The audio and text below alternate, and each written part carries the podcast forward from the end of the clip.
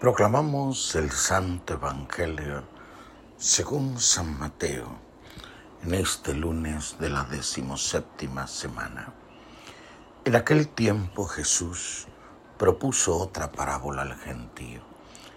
El reino de los cielos se parece a un grano de mostaza que uno toma y siembra en su cuerpo.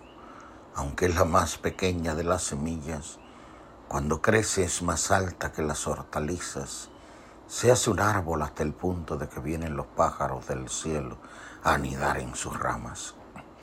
Les dijo otra parábola. El reino de los cielos se parece a la levadura.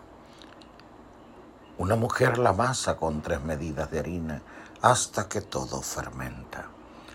Jesús dijo todo esto a la gente en parábolas y sin parábolas no les hablaba nada para que se cumpliera lo dicho por medio del profeta. Abriré mi boca diciendo parábolas, anunciaré lo secreto desde la fundación del mundo. Palabra del Señor. Gloria a ti, Señor Jesús. Hermanos y hermanas, continuamos en este ciclo litúrgico en la vida y en la fe de la Iglesia centrando nuestra mirada reflexiva y contemplativa en el capítulo 13 del Evangelio según San Mateo. Un capítulo que tiene una gran importancia puesto que es el capítulo de las parábolas del reino. El reino es el núcleo temático de la predicación de Jesús. Él vino a instaurar el reino él inaugura el reino. Podemos decir sin temor a equívoco alguno que el reino es Jesús, es un mensaje de salvación. Y Él nos llama a todos a insertarnos en el dinamismo del reino.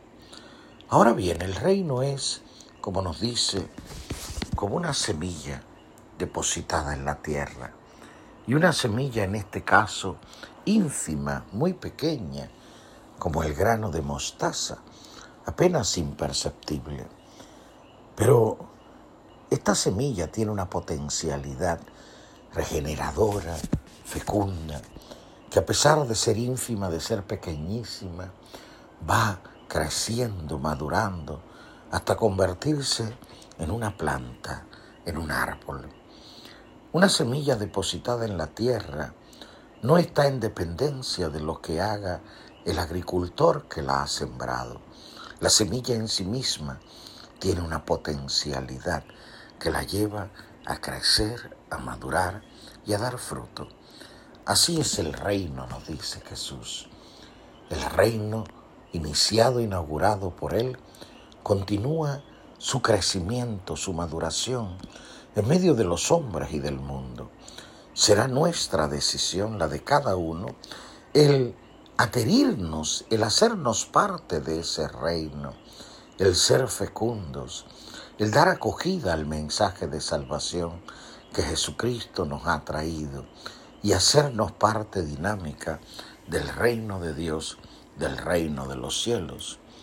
La misión que nos corresponde a los bautizados es, en primer lugar, ser receptores de esa palabra viva y verdadera de Dios ser la semilla, la tierra, mejor dicho, que acoge la semilla para hacer que esa semilla sea fecunda, hacernos ciudadanos del reino, posibilitando en nosotros su crecimiento, su desarrollo, el asumir los valores, los criterios del reino, es decir, tener un mismo pensar y un mismo sentir con Jesús y como Jesús lo que el apóstol San Pablo en sus cartas llama la Cristo conformación, o lo que es lo mismo, el conformar nuestra vida con Cristo, identificarnos con Él, pensar como Él piensa, sentir como Él siente, obrar como Él obra. De esta manera también nos hacemos levadura en medio del mundo, levadura que fermenta la masa. Sin lugar a dudas, todo bautizado que obra en consecuencia, que es coherente en su vivir cotidiano con el mensaje salvador de Jesús, se convierte en un testigo y en un apóstol que va anunciando con su vida el reino y el reinado de Dios, el amor misericordioso de Jesucristo, el trabajador que hace su trabajo cada día con ilusión y con entrega y sobre todo lo hace amando a quienes sirve, porque en ese servicio contempla su propia realización personal y además está enfocado en el ser humano que es destinatario de lo que realiza, porque en ese ser humano contempla a un Cristo que necesita ser amado y ser servido, es, sin lugar a dudas, un colaborador del reino. La lucha por la justicia, la construcción de la paz, el edificar la fraternidad, todo esto pertenece a los valores del reino. Es la vivencia de las bienaventuranzas. Es el hacernos en medio de nuestro mundo, como también nos dice Jesús en su palabra, sal de la tierra y luz del mundo. Sal que va preservando lo auténtico, lo válido, lo verdadero. Sal que va dando sentido. Luz que ilumina en medio de las tinieblas que se antojan hoy en medio del mundo como magnitud dominante y que se reflejan en las situaciones pues de desequilibrio, de desesperanza, de ansiedad, de temor, de desconfianza hacia las instituciones, hacia los que regentan el poder en la vida de nuestra sociedad política, social y económica. Los cristianos, los bautizados, estamos llamados a incidir en medio del mundo siendo signos renovadores, signos de transformación.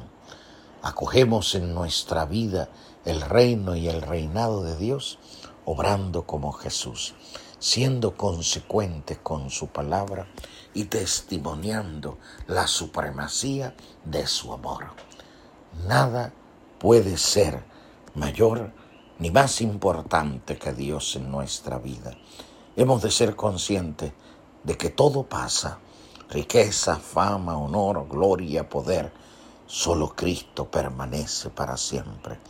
Y los ciudadanos del reino aspiramos a heredar nuestro lugar en su reino y vivir con Él para siempre.